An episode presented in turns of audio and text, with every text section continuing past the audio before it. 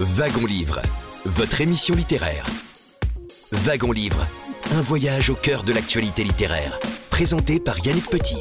Wagon Livre, c'est tous les samedis de 11h à midi sur Radion.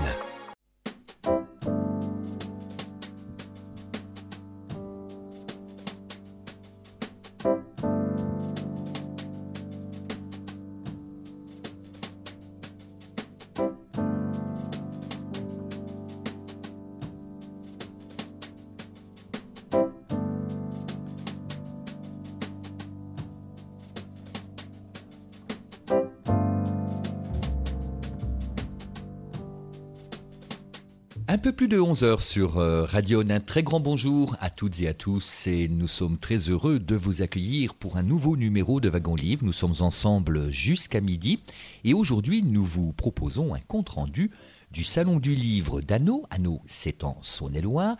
Salon du Livre qui s'est tenu le 23 juillet L'association Livre en pâture organise cette manifestation depuis 27 ans.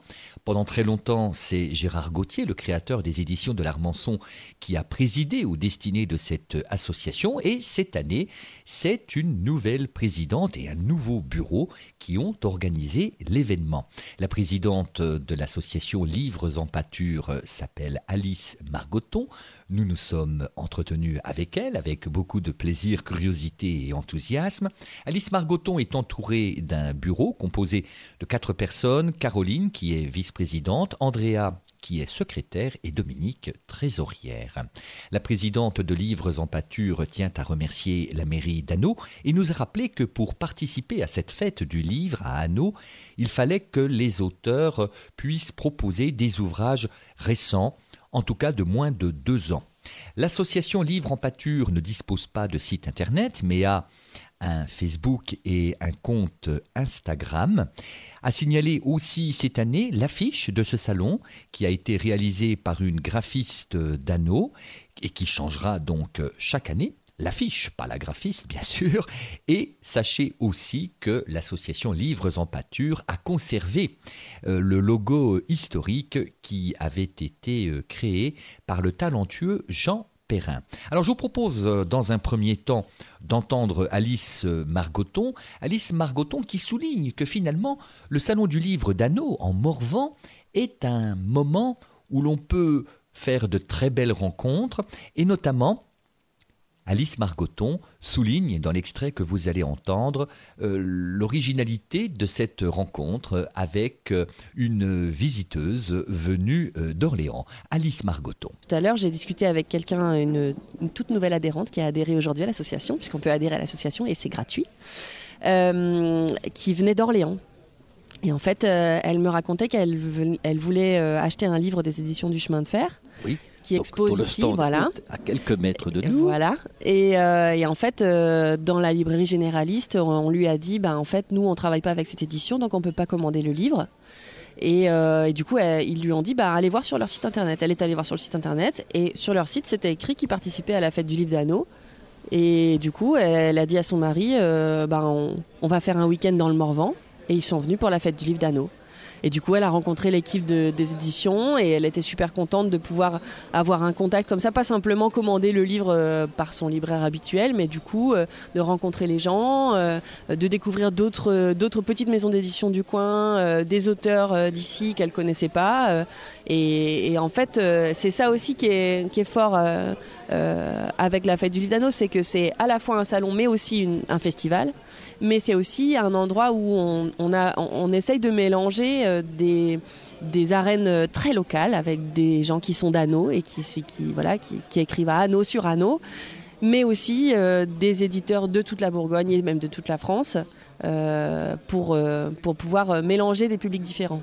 À l'instant sur Radio, Alice Margoton, présidente de l'association Livres en pâture, organisatrice de la fête du livre d'Anneau qui s'est tenue le 23 juillet dernier. Je rappelle qu'Anneau est en Saône-et-Loire, mais Anneau avait également invité la librairie Le Goût des mots de Château-Chinon, dans la Nièvre, pour y accueillir notamment à son stand un certain nombre d'auteurs que vous pourrez entendre d'ailleurs dans notre émission aujourd'hui et samedi prochain. J'ai demandé, puisque nous avions la chance d'avoir une professionnelle du livre à portée de micro, j'ai demandé à Véronique Méry de la librairie Le Goût des mots de nous proposer une petite sélection et de nous livrer aussi, pourquoi pas, des idées de cadeaux pour Noël. Véronique Méry de la librairie Le Goût des mots à Château-Chinon, enregistrée le 23 juillet dernier lors de la fête du livre d'Anneau. Quand j'étais étudiante euh, à Orléans, j'ai travaillé de nombreux étés, cinq quand même, à la coopérative du livre, qui était une librairie indépendante, une librairie papeterie à Orléans. Donc euh, je remonte dans les années 80. Euh, j'ai ensuite effectivement fait une carrière dans l'informatique, essentiellement dans le management, dans des multinationales, pendant 30 ans. Et puis j'ai eu envie de me fixer définitivement dans le Morvan, où j'habitais déjà en partie, à mi-temps, on va dire. Et c'est trouvé une opportunité, puisque la librairie de Château-Chinon était à vendre. Donc je suis retournée à l'école, à l'école de la librairie, me former pour pouvoir ouvrir cette euh, librairie et la façonner à mon goût. Petite librairie généraliste indépendante. Boulevard de la République. Boulevard de la République. Et qui s'appelle Qui s'appelle Le goût des mots, puisque j'aime beaucoup les mots, mais c'est aussi une référence à l'œuvre de Françoise Héritier, que j'admire beaucoup. Et Véronique aime aussi beaucoup les bandes dessinées. Alors c'est une librairie qui a beaucoup évolué avec un, espace au fond euh, dédié au manga, la bande dessinée. On attire le jeune public? Absolument. Donc moi, effectivement, j'ai un goût pour la littérature et pour les illustrer. Euh, donc avec euh, une affinité particulière pour les livres jeunesse, les très beaux albums jeunesse. Il faut dire que quand j'étais étudiante, j'ai souvent travaillé au rayon jeunesse à la coopérative du livre. Et puis pour la bande dessinée, effectivement. D'où euh, finalement cette sélection que j'ai pu faire pour la fête du livre d'Anneau, dont le thème était ancrage, où je me suis fait plaisir à choisir des ouvrages illustrés. Alors Véronique, vous avez une petite sélection de bandes dessinées pour euh, les fidèles de Wagon Livre, l'émission littéraire de Canyon. Je rappelle aussi que nos confrères de Radio Morvan vous laissent aussi leur antenne où vous assumez une petite rubrique dans la besace de la libraire. C'est bien et cela. Et qu'on peut vous retrouver en podcast sur le site de Fréquence Morvan ou Fréquence, Morvan désormais. Alors effectivement, toutes les trois semaines, euh, je présente euh, une œuvre, généralement de la littérature contemporaine, euh, pour la radio. C'est une émission qui s'appelle Dans la besace de la libraire une dizaine de minutes, c'est assez court. Hein. Et puis, j'enregistre aussi la lecture à voix haute. Hein. Euh, pour euh, les gens qui aiment le texte, euh, mais qui peut-être ont un accès plus restreint à la lecture, que ce soit parce qu'ils sont âgés ou parce que voilà. Donc tous les jours, Fréquence Morvan diffuse de la lecture enregistrée. et nous sommes très œcuméniques et je trouve que c'est amplement mérité de le mentionner. Véronique, votre petite sélection bande dessinée et merci d'avance pour ce choix pour nous. Alors, je vais vous présenter quatre titres. Le premier, c'est Musée de Chaboté, hein, Christophe Chaboté chez Vent d'Ouest. Et c'est un très beau euh, roman graphique avec très peu de paroles euh, qui euh, nous donne à voir ce que font les œuvres d'art une fois que le musée d'Orsay ferme ses portes. Ah ah. Qu'est-ce qu'elles font entre elles? Qu'est-ce qu'elles disent de nous? Est-ce qu'elles bougent? Ben, En fait, on ne sait pas. Et pour le savoir, il faut découvrir cette superbe bande dessinée en noir et blanc de Christophe Chaboutet. Édition Vent d'Ouest. Vent d'Ouest. Merci Véronique. Alors, autre euh, bande dessinée, autre genre apparemment. Un genre complètement différent. Donc, vous connaissez sans doute Fab Caro par ses romans, euh, par les adaptations euh, cinématographiques, par exemple du discours. Vous connaissez sans doute aussi son compère Éric Judor. À eux deux, ils s'amusent beaucoup. Et l'année dernière, ils ont commis un roman photo. Alors, le roman photo, comme quand on était petit, vous et moi, hein, Vraiment. Et d'ailleurs, euh, avec euh, des costumes qui semblent être d'une époque où tous les deux nous. Allez, soyons honnêtes, au millénaire dernier. Hein. Il faut le dire. Il faut le dire. Et c'est bien sûr complètement déjanté, hein, comme, euh, comme toujours avec, avec Judor et Fab Caro. Guacamole vaudou, c'est un mot qui va changer le destin à un moment donné. Et ce mot, ça peut être guacamole, mais ça peut être un autre mot. Et le destin des personnages change complètement quand il est prononcé. Et c'est un roman photo. C'est un roman photo. C'est paru aux éditions du Seuil, quand même. Hein, et c'est absolument hilarant. Une très belle bande dessinée de Lorenzo Coltellacci et Tamara Talanto. à Tanlo, chez Sarbacane, et qui raconte dans, un, dans une très jolie palette de couleurs très restreinte. Hein. on est dans le noir et blanc et le jaune, avec euh, toutes les nuances de gris. Euh, qu'est-ce qui serait arrivé si, après s'être rencontrés et avoir passé une premier, un premier week-end ensemble, absolument idyllique, au bord de la mer, qu'est-ce qui serait passé si Sophie avait rappelé Francesco? Qu'aurait été sa vie? Et ça, on a tous aussi parfois un questionnement sur qu'est-ce qui serait passé et, si, et si? Et pour finir, une réédition alors de quelque chose de très connu, mais encore une fois, on était ici sur le thème de l'ancrage, donc j'ai cherché des belles bandes dessinées euh, avec une qualité graphique euh, importante et Persepolis me tient beaucoup à cœur.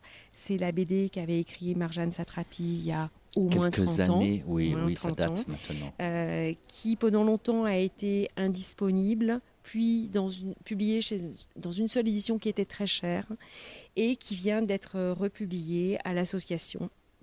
Euh, bon, ça coûte quand même encore 39 euros, c'est une belle BD, mais si vous vous souvenez, il y avait plusieurs tomes. Euh, donc c'est vraiment les planches d'origine et l'histoire de Persépolis qui est un petit chef-d'œuvre, en fait, à mon sens, de la bande dessinée et de l'animé, puisqu'il y a eu euh, le film euh, aussi dessiné par Marjane Satrapi. À notre micro, à l'instant, Véronique Méry, libraire que nous avons rencontrée lors de la fête du livre d'Anneau le 23 juillet dernier, elle était effectivement au stand de sa librairie avec un certain nombre d'auteurs. Nous la saluons et nous la remercions de nous avoir euh, offert cette petite sélection de coups de cœur. J'espère que vous avez eu le temps de noter les références. Si vous avez manqué ces références, sachez que vous les retrouvez sur la page du podcast de l'émission via Internet, bien évidemment, sur le www.yannickpetit.fr. Et puis, si vous allez vous promener dans le Morvan, dans la Nièvre, et que vous poussez la promenade et la curiosité Château-Chinon, n'hésitez pas à aller saluer et rendre visite et découvrir la librairie de Véronique. C'est au 12 boulevard de la République à Château-Chinon et cette librairie porte un nom magnifique, Le Goût des mots. Concernant Château-Chinon, d'ailleurs, sachez que dimanche 22 octobre, c'est-à-dire demain, à la salle Louise Michel, place Gudin à Château-Chinon, se tient le Salon des écrivains de Château-Chinon, organisé par nos confrères de Fréquence Morvan. C'est de 10h à 19h. Et puis Château-Chinon, on en reparlera encore après la pause musicale que nous allons vous proposer, puisque lors de cette fête du livre d'Anneau, je me suis entretenu avec un journaliste du Journal du Centre à Nevers, Bertrand Hiverneau, qui signe un grand nombre de chroniques judiciaires. Il est l'auteur d'un livre intitulé Le dentiste du Morvan un fait divers glaçant sur fond de désert médical paru aux éditions de Boré. Effectivement, en 2008, à Château-Chinon, ces 2000 habitants se désespéraient depuis plusieurs années de voir quelqu'un prendre la relève du dernier dentiste. Et c'est un dentiste hollandais, Van Nierop, qui va venir exercer le métier de dentiste à Château-Chinon.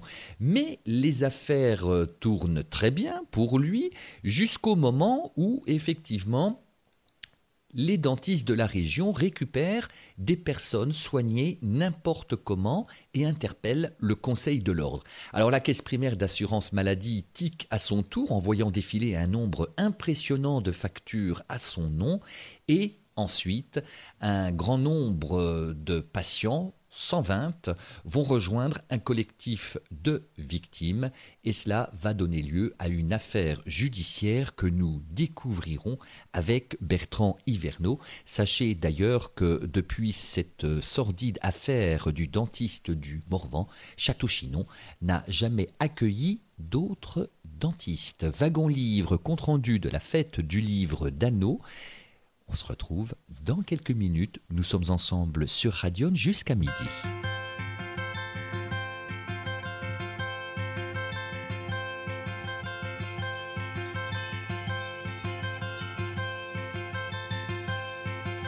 Marilou repose sous la neige Et je me dis, et je me redis de tous ces dessins d'enfants que neige pu préserver la fraîcheur de lit inédit.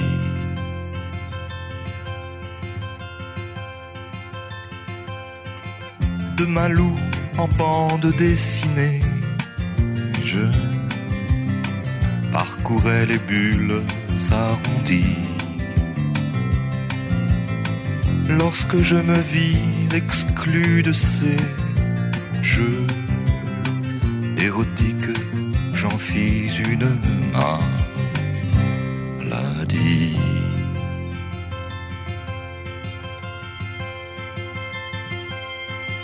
Marie-Lou se sentait prise au piège tout droit de reproduction interdit.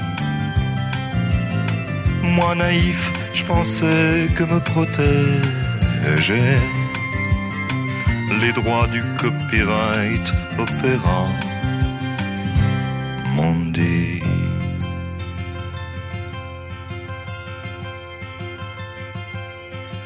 Oh Malou, il fallait que j'abrège ton existence. C'est ainsi que Marie-Lou s'endort sous la neige carbonique de l'extincteur d'incendie. Wagon Livre, votre émission littéraire. Si vous venez de nous rejoindre, sachez que c'est Wagon Livre, votre émission littéraire. Nous sommes ensemble jusqu'à midi pour une émission au cours de laquelle aujourd'hui nous vous proposons un compte-rendu du Salon du Livre d'Anneau qui s'est tenu le 23 juillet dernier. Nous y avons fait de très belles rencontres et ce sont les reportages que nous avons enregistrés sur place, là-bas en Saône-et-Loire, que nous vous proposons aujourd'hui sur l'antenne de votre radio locale. Et nous nous sommes entretenus notamment avec Bertrand Hiverneau, qui est journaliste et l'auteur d'un livre paru courant mai 2023 aux éditions de Boré et intitulé Le dentiste du Morvan, un fait divers glaçant sur fond de désert médical. En 2008, les élus de la Nièvre ont fait un pont d'or à un praticien hollandais, Jacobus van Nierop, pour qu'il s'installe comme dentiste à Château-Chinon, en plein cœur d'un désert médical. Malheureusement, il s'agissait d'un très mauvais dentiste, un escroc patenté et psychologiquement instable. C'est avec euh, Bertrand Hiverneau que vous allez connaître la suite de cette histoire. J'ai d'abord demandé à Bertrand Hiverneau de se présenter. Je suis journaliste au Journal du Centre à Nevers. Je m'occupe notamment de la chronique judiciaire et c'est euh, par cette chronique judiciaire que j'en suis arrivé à écrire un livre sur une des affaires les plus marquantes que j'ai eu à couvrir. Alors ce livre a pour titre Le dentiste du Morvan avec euh, ce sous-titre très intéressant, un fait divers glaçant sur fond de désert médical. Alors peut-être faut-il resituer la période, le contexte et euh, la personne incriminée. Alors la période, nous sommes en 2008, nous sommes à Château-Chinon. Euh, Château-Chinon n'a plus de dentiste depuis deux ans. C'est devenu un désert médical pour cette spécialité. Et donc les collectivités en recherchent un à tout prix. Ils vont en trouver un qui vient des Pays-Bas, qui s'appelle Jacobus van Nierop. Et ils vont le faire venir, l'installer à grands frais et c'est là que les problèmes vont commencer. Alors là, c'est euh, un, éventail de, gros problèmes. Euh, ce dentiste qui, d'ailleurs, donc euh, est quand même accueilli généreusement parce qu'on est Château Chinon se réjouit d'avoir enfin trouvé un dentiste.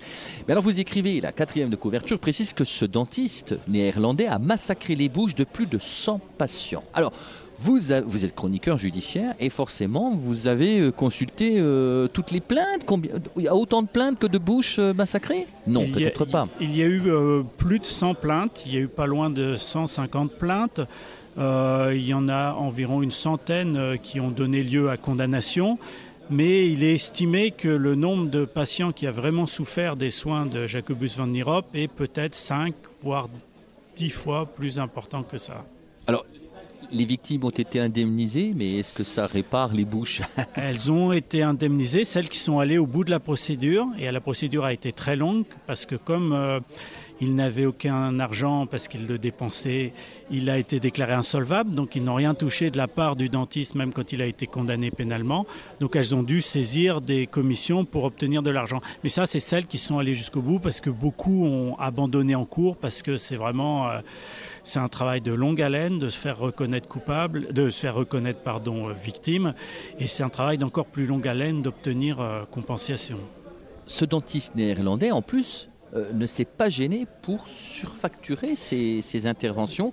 Et, vous l'avez déjà dit précédemment, mener grande vie apparemment. Voilà, tout à fait. Il surfacturait ses interventions, il inventait des interventions, il se les faisait rembourser. Euh, tout ce qu'il faisait était dans le but de ramener plus d'argent au cabinet parce qu'il adorait dépenser de l'argent. Enfin, on a trouvé que ça comme raison matérielle à, ses actes, parce qu'il a vraiment il a fait des choses. Euh, il y a des pages de ce livre qui sont, qui sont dures à lire parce qu'il a vraiment fait des, des, choses dans la bouche des gens qui leur ont créé des séquelles à vie. Il a mis en danger la vie euh, de personnes parce qu'il n'a pas pris en compte leur euh, situation médicale avant qu'ils rentrent dans ce cabinet. Il a vraiment fait des choses que le serment d'Hippocrate réprouve totalement.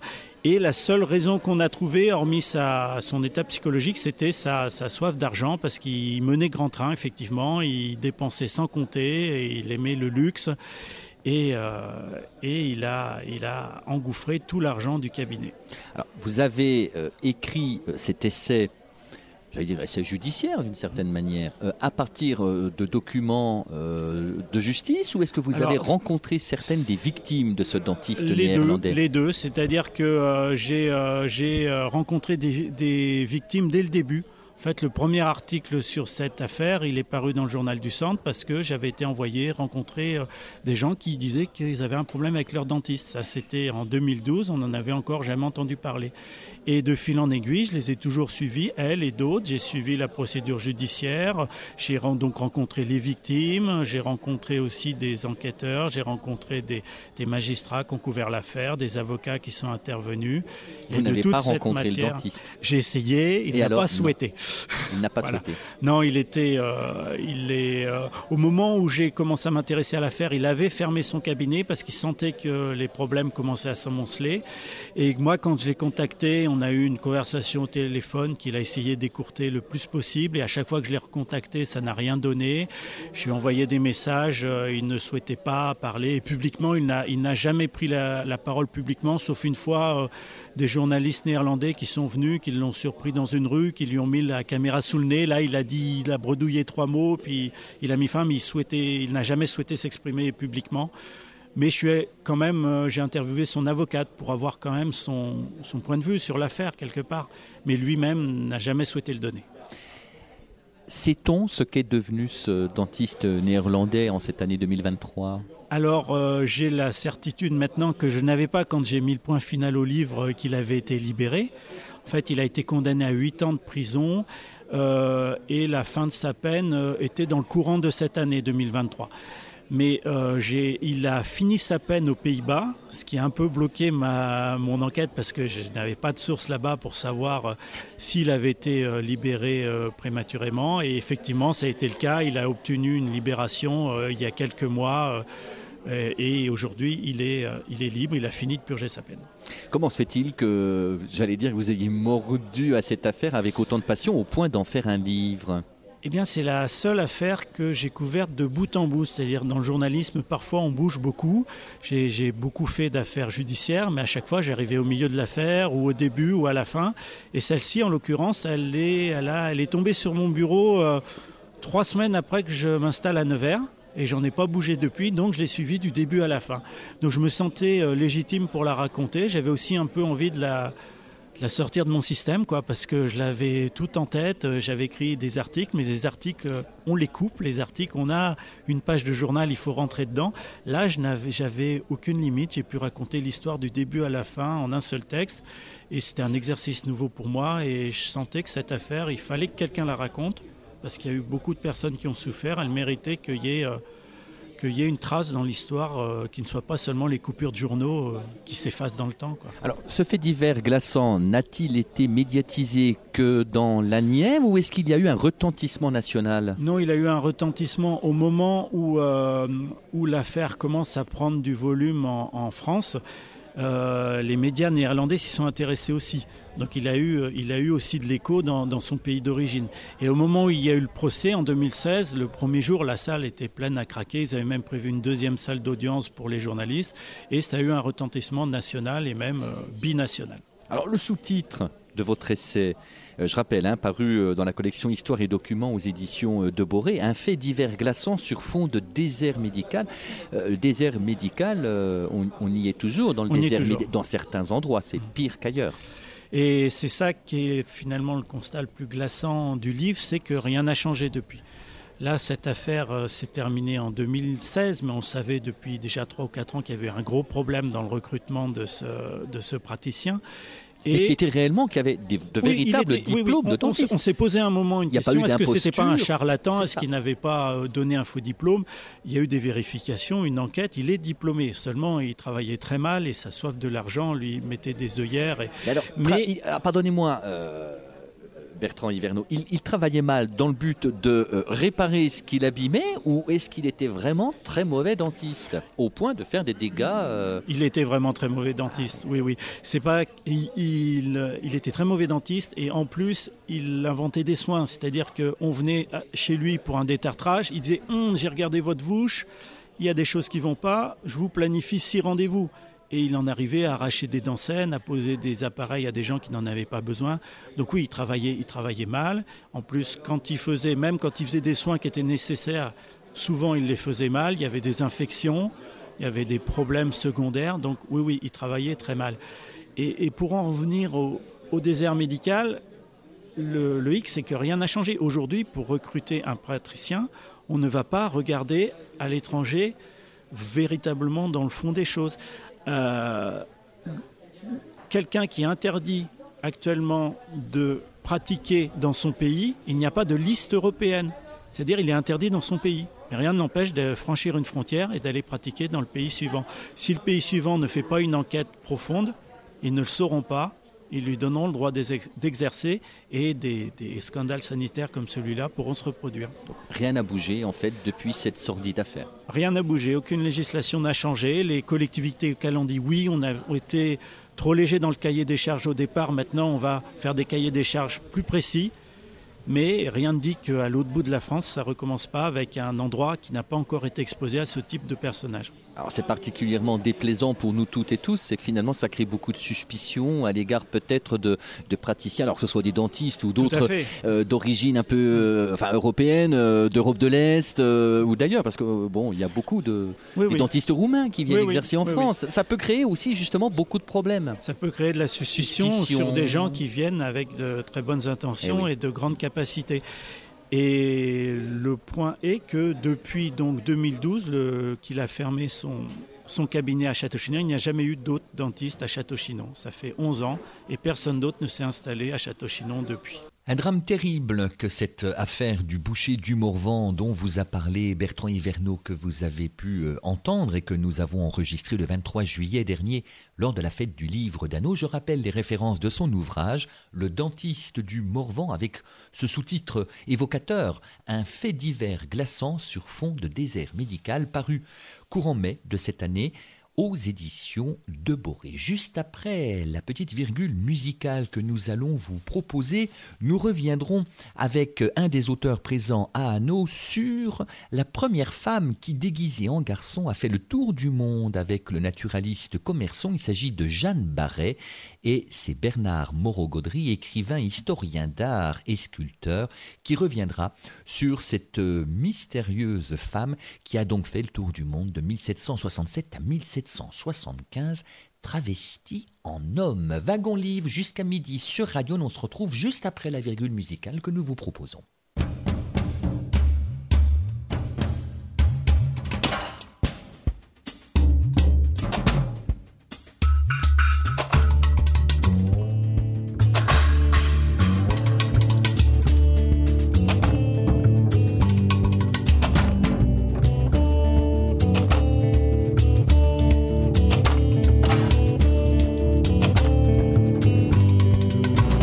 Avait Sergueï à la guitare qui gueulait comme un barbare, même qu'il gueulait si fort que le DJ en est mort. La belle voix qui se brisait au bout de chaque fin de mot, ses yeux paumés dans cet écho qui nous faisait tous vibrer. C'était ça la victoire, mon Sergueï. Quand c'est que plus rien ne nous faisait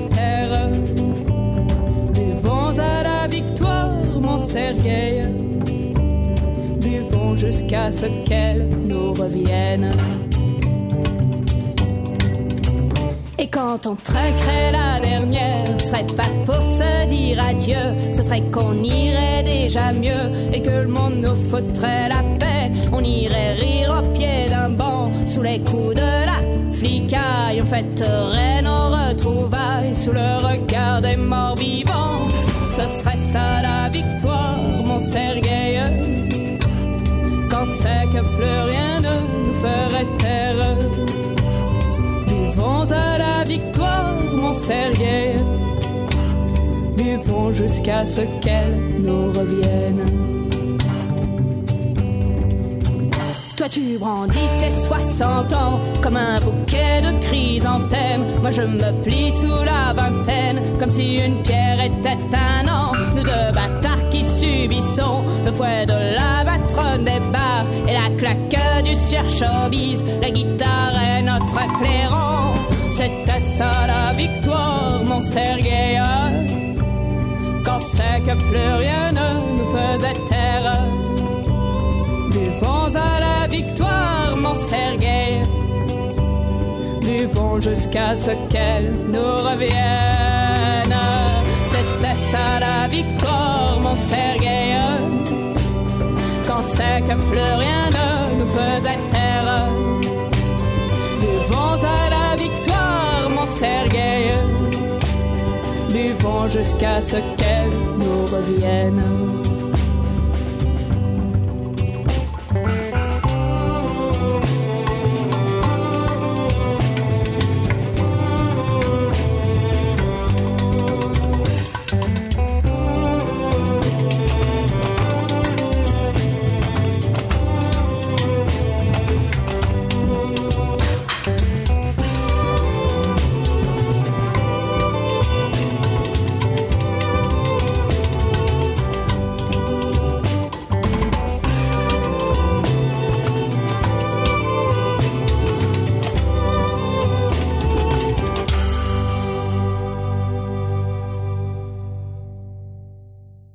Nous allons continuer à vous donner un petit aperçu de la fête du livre d'anneau qui s'est tenue le 23 juillet dernier. Je rappelle aussi, petite information que je glisse au passage concernant le Salon des écrivains, c'est dans la Nièvre, c'est dans le Morvan toujours, tout comme Anneau, mais Anneau c'est en Saône-et-Loire, tandis que Château-Chinon est dans la Nièvre. Château-Chinon qui vous propose son Salon des écrivains, c'est à la salle Louise Michel, place Gudin à Château-Chinon, c'est demain, dimanche 22 octobre, de 10h à 19h, un événement organisé par nos confrères de la radio Fréquence Morvan. Comme je l'ai annoncé avant la pause musicale, je vous propose un entretien avec Bernard Moreau-Gaudry, écrivain, historien d'art et sculpteur que j'ai rencontré à Hanau. Bernard euh, Moreau-Gaudry a coécrit avec euh, Gilles Paco, qui est conservateur en chef honoraire des musées d'histoire naturelle et des musées de l'enseignement supérieur, un roman intitulé La mystérieuse Jeanne Barret, qui fit le tour du monde de 1767 à 1775, déguisé en garçon. J'ai d'abord demandé à Bernard Moreau-Gaudry de nous glisser sa carte de visite. Ben moi, je suis euh, sculpteur de profession et écrivain. Voilà. Et maintenant, euh, je suis plus écrivain que sculpteur. On écrit le roman à deux. Moi, moi je suis un littéraire et j'ai travaillé avec un scientifique naturaliste puisque euh, elle est partie avec euh, Philibert Commerson dans l'expédition de Bougainville et Commerson était chargé de, de, de, de repérer donc les, les, les, plantes et les animaux exotiques pour les ramener euh, euh, en France. Donc j'avais besoin quand même d'une caution euh, scientifique et ça c'était Gilles Paco. Donc, Alors, Phil, Philibert Commerson est né à Toulon sur Arroux Non, non, non, non, non. Il est né à Châtillon sur Chalaronne Et il est venu comme médecin à Toulon-sur-Arroux. Alors c'est là que son épouse meurt et qu'il cherche Il cherche quelqu'un pour, prendre soin de son enfant Euh, qui est non, je pense. mère. il y a- apparemment, il y avait une nourrice, mais il a cherché quelqu'un pour tenir le, le- tenir la maison, le cabinet, etc. Et il a euh, rencontré, vraisemblablement, parce qu'on sait pratiquement rien. hein, euh, les, femmes à cette époque-là euh, n'existaient pas. On s'intéressait pas aux femmes. Il n'y avait pas de chronique sur elles. Les hommes, oui, il y avait tout, mais les femmes, presque rien. Et on sait sur Jeanne Barret, on sait presque rien. On avait une date de naissance il y a quelques années, et on s'est aperçu que la Jeanne Barret, qui est née en 1740, euh, elle est morte deux ans et demi après euh, dans la commune d'à côté. Donc on ne sait pas qui est vraiment cette. euh, Et, et- effectivement, et puis dans l'épilogue, Bernard euh, Moreau-Gaudry, vous soulignez le fait que euh, Jeanne Barret a toujours eu le goût du travestissement, de Tout temps, modifier tout sa temps, vie, de temps, temps, cacher des Elle facettes de son elle existence et de semer comme ça des, des des noms différents. Elle est allée avec donc son amant Bougainville à Paris, euh, travailler euh, dans, dans ce qu'on appelait le, le jardin du roi. Et euh, à l'époque, elle se faisait appeler euh, Jeanne de Bonnefoy. Et elle a porté plusieurs noms différents. C'est une femme assez, assez extraordinaire. Donc, e- elle a suivi son amant, parce que Bougainville a été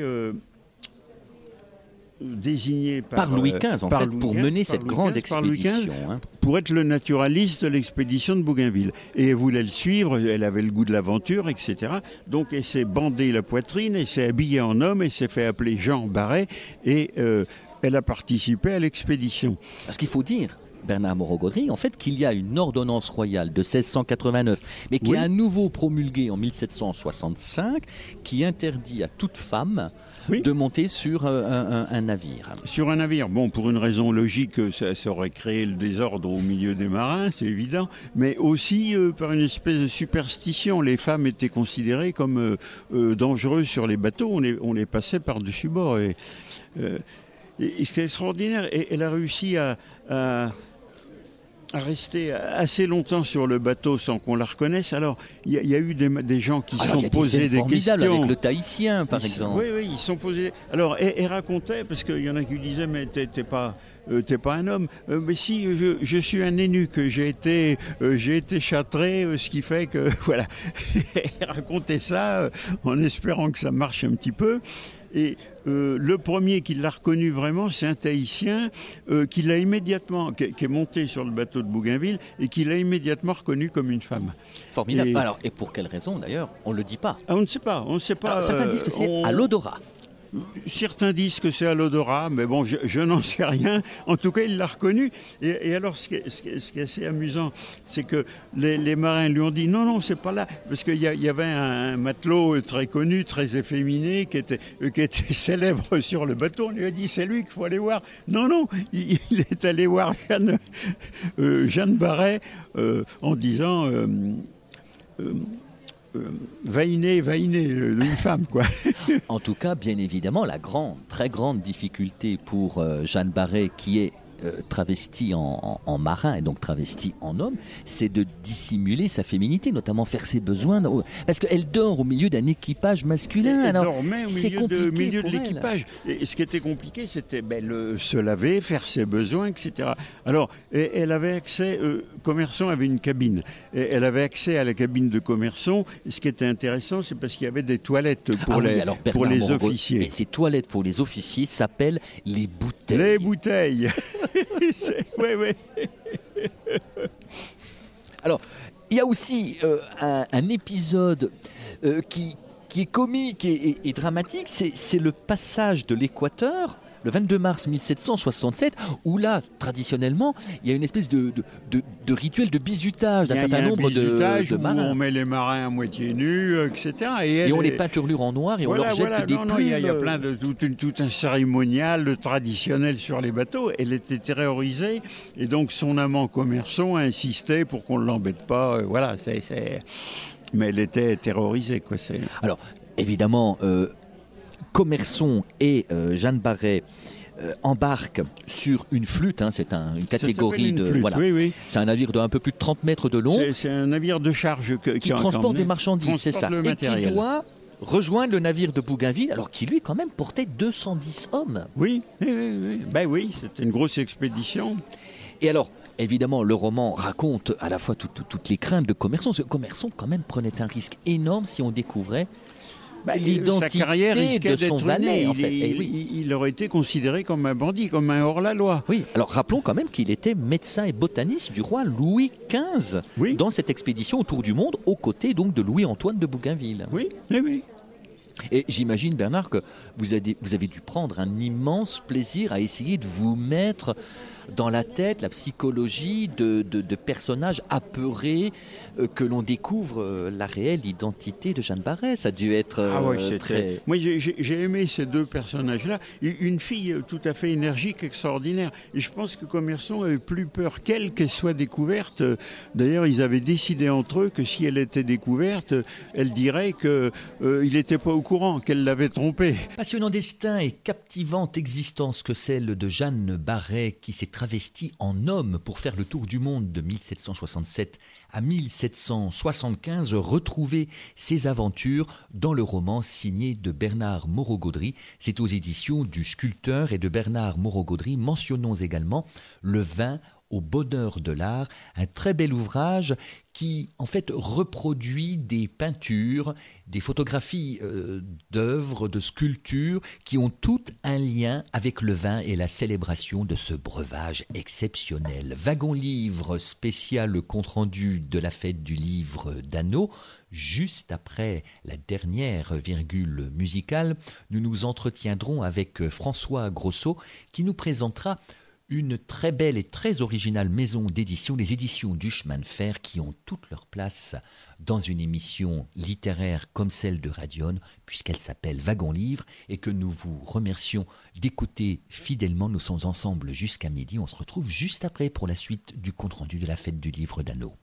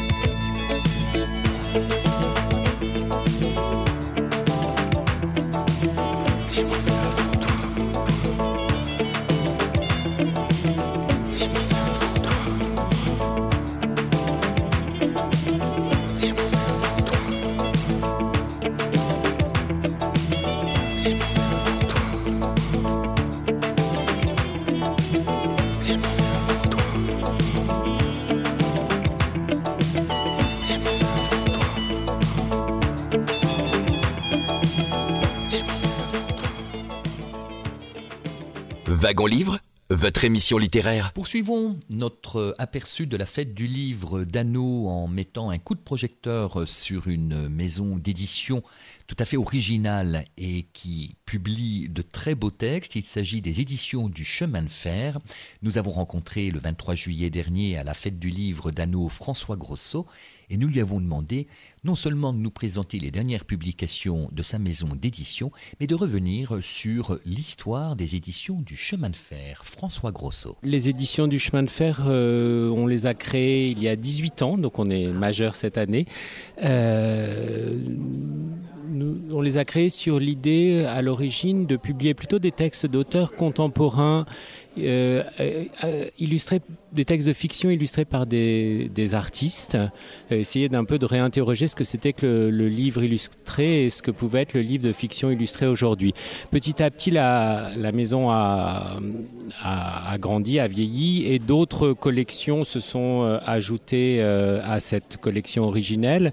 Et effectivement, une deuxième collection qui aujourd'hui est est devenue très importante euh, au chemin de fer, c'est la collection Micheline qui, elle, euh, publie des, dans laquelle on publie des, soit des inédits, soit des introuvables, des raretés d'auteurs, on va dire, de, du XXe siècle et plutôt de la deuxième moitié du XXe siècle, mais on peut... Euh, j'ai vu par exemple voilà, des textes Vi Violette Leduc, Genet, Giono récemment, Claude Simon dont on reparlera un peu plus tard. Ces textes Alors, quasiment introuvables. Euh, Comment il, faites-vous? il y a un travail euh, que l'on fait de, de, recherche en... Enfin, je vais souvent à la BNF en fait, et c'est là dans les revues que je trouve souvent le premier Claude Simon, Le Cheval, que nous avons publié, par exemple, qui est une longue nouvelle qui, que Claude Simon avait écrit avant La Route des Flandres. C'était une, une nouvelle qui était parue en deux, en deux volets dans, dans la revue de Maurice Nadeau qui s'appelait Lettres Nouvelles, dans les années, euh, c'était paru dans les années 50 et ça n'avait jamais été euh, repris euh, ni, en, ni dans la Pléiade de Claude Simon. Euh, voilà, donc ça peut être euh, ces choses-là. Genet, c'était dans la revue telle quelle, par exemple, que, le texte avait été publié. Et puis petit à petit, euh, bah, des, rencontres se, créent. Par exemple, on a beaucoup re republié l'œuvre de Béatrice Beck, qui est une autrice que, que j'aime particulièrement. Et quand on a publié ces rééditer ses premiers romans qui, qui, avaient déjà été publiés. On a rencontré sa petite fille qui m'a dit mais moi j'ai toutes les archives de ma grand-mère dans mon garage. C'est beaucoup trop douloureux pour moi de, de, les ouvrir. Si ça vous intéresse, euh, venez. Et c'est comme ça qu'on a publié les Là, François Grosso est aux anges. Ah bah alors là moi j'adore, mais euh, surtout qu'il y avait des, il y a, euh, Béatrice Beck était la, la fille d'un poète belge qui s'appelait Christian Beck, ami de Claudel. Donc il y avait aussi des lettres de Claudel, enfin de Gide. Euh, C'était assez passionnant. Et c'est comme ça qu'on a publié les, poèmes, les poésies inédites de Béatrice Beck, les nouvelles inédites, les contes inédits. Enfin, on a fait toute une série d'inédits.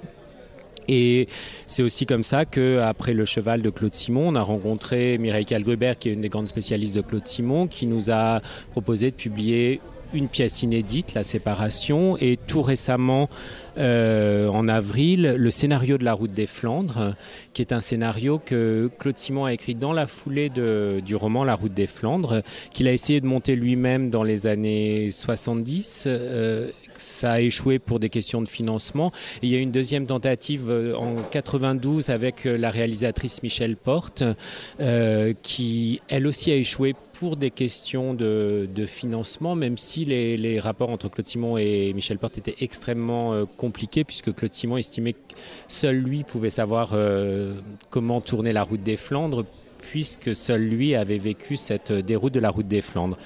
Et ce qui est assez fabuleux dans le scénario, c'est que euh, c'est un scénario en 263 plans, mais où on... c'est tellement précis c'est tellement euh, euh, tous les mouvements de caméra sont décrits tous les, euh, les, passages de caméra sont décrits. On a vraiment l'impression en lisant le scénario que le film se déroule sous nos yeux un peu comme, comme les romans eux-mêmes de, de, Claude Simon. Claude Simon faisait des romans où il y a des phrases très longues souvent avec d'immenses parenthèses. Et là il arrive en fait à avec la technique cinématographique à en, chasser dans une scène une autre scène qui est comme une grande parenthèse et de brouiller les époques. Et ce, ce scénario est vraiment... Euh, bah, assez, euh, assez incroyable parce qu'on sait que le film ne se tournera jamais puisque en fait Claude Simon a abandonné quand euh, la, la, dernière réalisatrice lui a dit mais je n'ai de l'argent que pour le faire pour Arte. Et Claude Simon a répondu ben, dans ce cas on ne le fera pas parce que c'est comme si vous me demandiez de résumer mon roman de 400 pages en 50 et, euh, et il a dit bon peut-être dans 100 ans à l'époque on est, on est en train de tourner Germinal euh, avec euh, Depardieu. Et il dit bah, je vois qu'on tourne Germinal donc peut-être dans 100 ans la route des Flandres. Voilà. À suivre donc. À en suivre. tout cas donc ce scénario de la route des Flandres est disponible aux éditions du, chemin de fer. Exactement. Et pour finir sur les éditions du chemin de fer, euh, et, mais en présentant aussi les, nouveautés, très récemment nous avons créé une collection purement euh, roman, c'est-à-dire euh, qui n'est plus vraiment illustrée, même s'il y a toujours dans les pages d'ouverture et de fermeture des images, parce que quand même on ne peut pas abandonner ce qui a été à l'origine des éditions du chemin de fer, le rapport au, le lien entre le texte et l'image. Là, il se trouve que c'est un paru en même temps que le scénario de La Route des Flandres. C'est un roman autobiographique de Dominique Fabre euh, qui raconte. Alors, Dominique Fabre a, été élevé de 2 ans à 11 ans dans une famille euh, d'accueil dans, vers Annecy. Euh, et il raconte en fait la dernière année de. Euh, de cette vie euh, de son enfance dans les Alpes, euh, où il sait, lui et sa sœur savent qu'ils vont retourner chez leur mère à, à, Agnières, en banlieue parisienne, mais où ils savent aussi qu'ils abandonnent finalement leur l'enfance le, derrière eux en, quittant ce village de Pringy où ils vivent dans une ferme. Et donc c'est la dernière année qui est vue à travers, comment dire, Dominique Fabre a toujours cette particularité quand il parle de l'enfance d'inventer un langue, une langue où se mêle la voix de l'adulte à la voix de l'enfant pour essayer de retrouver justement d'être au plus près de, de l'émotion et de l'innocence de, de l'enfance. Et donc là, c'est l'adulte, mais qui essaie de redevenir enfant, qui essaie de revoir les adultes de l'époque euh, à hauteur des yeux d'enfant, sauf que cette époque, c'est la fin des années 60, que euh, la famille dans laquelle il grandit est une famille euh, de communistes, où on, on, crie beaucoup, où on est très engagé, mais aussi où des choses qui sont absolument euh, assez inimaginables aujourd'hui se, se, passent, c'est-à-dire que le voisin... Bah, se, se, met en ménage avec, euh, avec une femme noire que tout le monde appelle la négresse. Euh, en fait, voilà des, des choses qui, euh, qui aujourd'hui paraissent impossibles, mais qui à l'époque étaient tout à fait naturelles. Et seul l'enfant, en fait, peut retrouver ce, cette candeur vis-à-vis -vis des, des, adultes dans leur, euh, dans leur contradiction, j'ai envie de dire. Et, et, et François Grosso, alors euh, famille d'accueil aussi euh, gentille et généreuse que celle euh, qui accueillit euh, Jean Genet? Oui, une famille d'accueil bienveillante, euh, très bienveillante, honnête et gentille. On, bienveillante, honnête, gentille, mais avec ce sentiment pour l'enfant que quand même chaque mois, euh, euh, parce que donc cette famille avait aussi des, des, enfants. À eux, et ce sentiment quand même qu'on est celui qui, dont on attend le chèque à la fin du mois et, les autres non. Donc oui, en fait, euh, D'ailleurs, Dominique Fabre a continué très longtemps à, à, à revoir ton, ton Joss et Tangina, qui étaient ses, euh, ses, ses, les, les, parents nourriciers. Les, les, parents nourriciers, voilà, euh, et à les voir comme euh, des grands-parents ou enfin des, des, gens très très proches. Mais voilà, il y avait quand même ce chèque qui changeait tout euh, à la fin du mois, surtout quand il n'arrivait pas, non pas dans le rapport euh, affectif, mais euh, malgré tout, pour l'enfant, il savait que le chèque n'était pas arrivé et que donc euh, il n'était pas comme les autres de, de la famille. Euh, François, euh, on peut bien sûr se rendre sur le site internet des éditions du chemin de fer. On peut acheter les livres. Bien sûr. À partir de votre site. Voilà, mais on peut aussi les trouver dans toutes les bonnes euh, librairies. Et il y en a des bonnes librairies? Il y en a énormément. Vous venez d'entendre François Grosso des éditions du Chemin de Fer nous présenter les dernières publications de cette belle maison d'édition. Vous pouvez bien évidemment commander ces ouvrages auprès de vos libraires respectifs.